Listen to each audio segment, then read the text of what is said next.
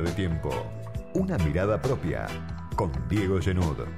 Todos los sábados de 18 a 19 por Millennium.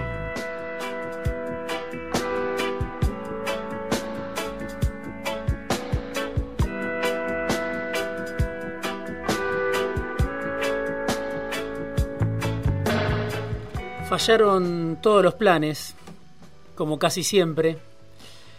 Las vacunas que no llegaron en el momento en que tenían que llegar, o no llegaron en las cantidades que tenían que llegar. La segunda ola que hizo volar por los aires las previsiones de Martín Guzmán, que había recortado fuerte el gasto COVID en el presupuesto de 2021, el número de contagios que vemos, alrededor de los 25.000 contagios por día, una cifra impensada hace tres o cuatro semanas, la cifra de muertos ya por encima de los 58.000 muertos en la Argentina, la curva, la positividad, toda una serie de datos que hoy son fundamentales para entender el momento y para entender la situación que atraviesa, atraviesa la sociedad argentina y que atraviesa el gobierno de Alberto Fernández en este contexto. Pero uno puede decir, lo que antes era ansiedad, ahora es desesperación en el gobierno, sobre todo. Con una sociedad dividida, fragmentada, astillada, con la polarización, por supuesto, que gobierna la coyuntura, que gobierna a los medios de comunicación, pero también con mil historias distintas a la hora de opinar, pronunciarse sobre qué es lo mejor en este momento, ahora que fallaron muchas de las previsiones y vino la segunda ola. Con una sociedad que, producto de esas divisiones, producto de la polarización, pero también producto de mil situaciones diferentes en una sociedad astillada, fragmentada, que vive realidades muy distintas, donde es muy difícil decir qué es hoy el punto de acuerdo, el punto en común, para una sociedad como la Argentina tan castigada, que viene de tantos años de golpes, de ajuste, de devaluación, ahora la pandemia. Una sociedad que está en estado de, de deliberación, deliberando ante este contexto.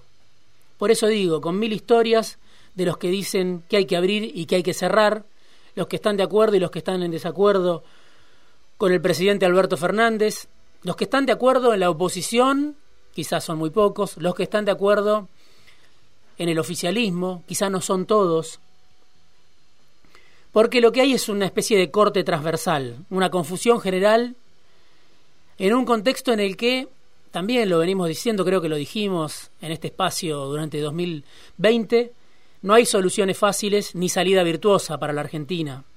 Después de los años traumáticos de Macri, después de la deuda que dejó Macri, después del ajuste que dejó Macri,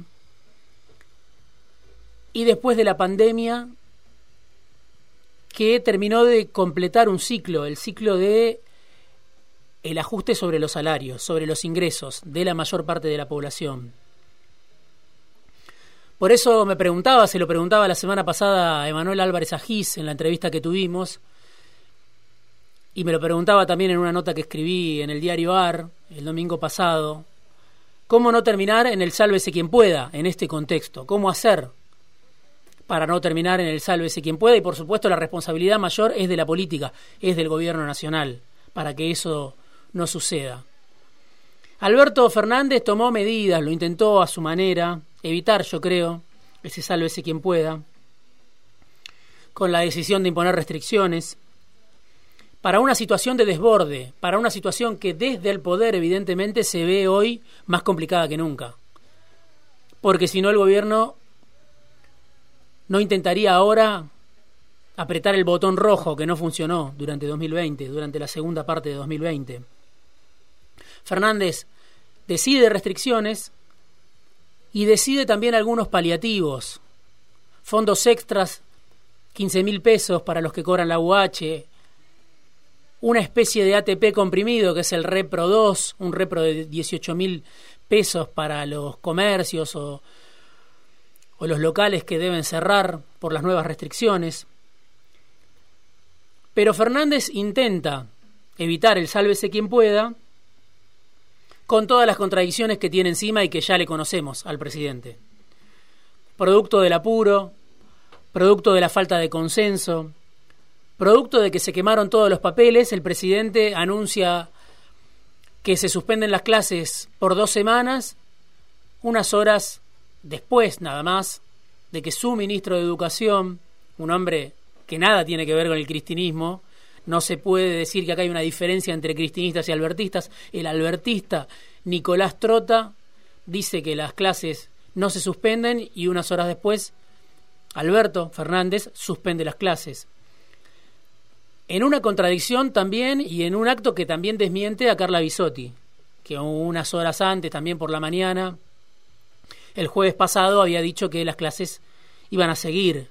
Por eso digo, Alberto toma medidas, intenta, creo yo, evitar ese sálvese quien pueda, pero lo hace como viene gobernando el presidente desde hace un tiempo a esta parte, a pura contradicción, sin consultar a la reta, sin consultar a los gobernadores, que ahora quieren decidir ellos, quiere decidir el gobierno de la ciudad, quiere decidir Schiaretti, un cierre distinto, UNIAC que haciendo publicidad, haciéndose publicidad a sí mismo, con esa campaña que cada tanto hace el gobernador de San Juan, dice que va a conseguir vacunas para San Juan a través de AstraZeneca, digo, la dirigencia dividida también en este contexto de crisis. Y el silencio de Cristina, que como todos sabemos aturde muchas veces, el silencio de la vicepresidenta en este contexto difícil en el que el presidente toma decisiones, pero ya no como aquel comandante del que hablaba Mario Negri hace más de un año, sino un poco como producto del hartazgo que tiene el propio presidente, como producto de la impotencia del propio presidente ante una realidad que es más amarga, que es más ingrata, que es más preocupante, que es más desesperante de lo que esperaban en la residencia de Olivos, esperaba el ministro Guzmán, esperaban en la Casa Rosada. En un contexto donde la carrera global por la vacuna ya la ganaron las potencias, ya la ganó Estados Unidos sin duda, ya la ganaron los que gobiernan, por supuesto, el escenario global. Y la ganaron también algunos laboratorios que están teniendo hoy márgenes de ganancia extraordinarios. En Argentina se suma a ese contexto de una carrera desigual, de una carrera que vamos corriendo desde muy atrás, la violenta paradoja de que en Garín a 40 kilómetros de la Casa Rosada, a 30 kilómetros de la residencia de Olivos, se fabrica en una planta del empresario Hugo Sigman el producto, el principio activo con el cual se fabrica la vacuna de AstraZeneca. Salieron, desde que se empezó a fabricar en Garín esta vacuna, salieron el equivalente a 42 millones de dosis, con destino a México, los últimos dos embarques, dos lotes de 7 millones, el equivalente a 7 millones de dosis, también salieron en las últimas dos semanas con destino a Estados Unidos y no vuelven. Y eso es lo que preocupa en un contexto donde la propia ministra Bisotti dice, estamos en un momento crítico. La propia ministra Bisotti dice, este es el contexto más difícil. Lo que no hubiera querido anunciar nunca, dijo la ministra Bisotti el jueves pasado. En ese contexto tan dramático, con la curva que vuelve a ascender, faltan vacunas y las vacunas se producen en Argentina, acá, muy cerca de la residencia de Olivos. Y AstraZeneca le promete al gobierno argentino que va a mandar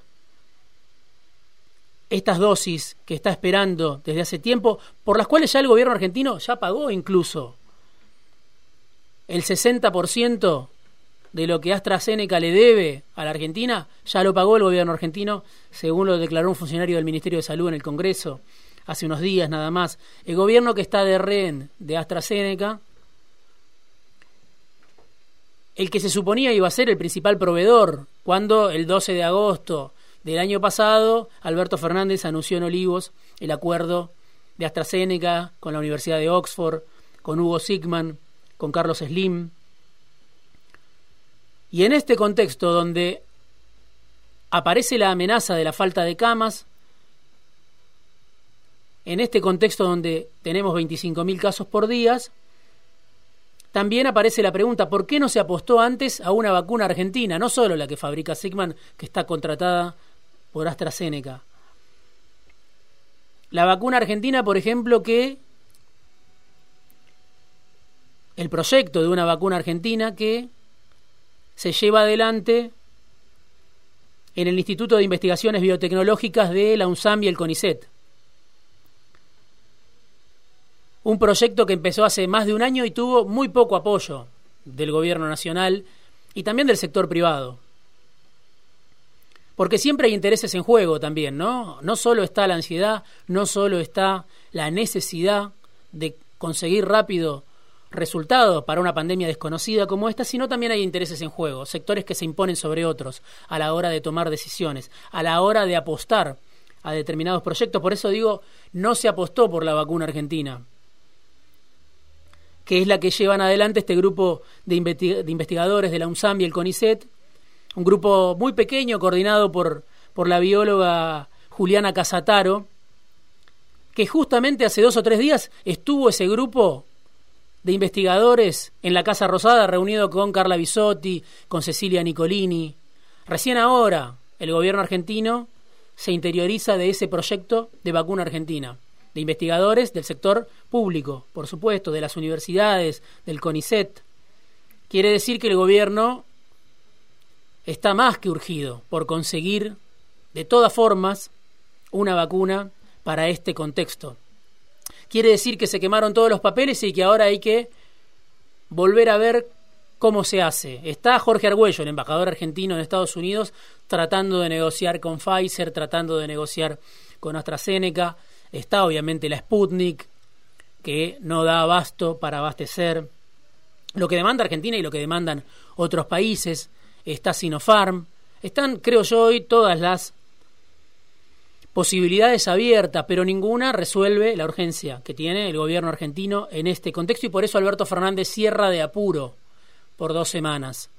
Por eso Alberto Fernández, Cecilia Todesca sobre todo, se impone, creo yo, en la discusión interna con Martín Guzmán de viaje para tratar de que haya algún paliativo.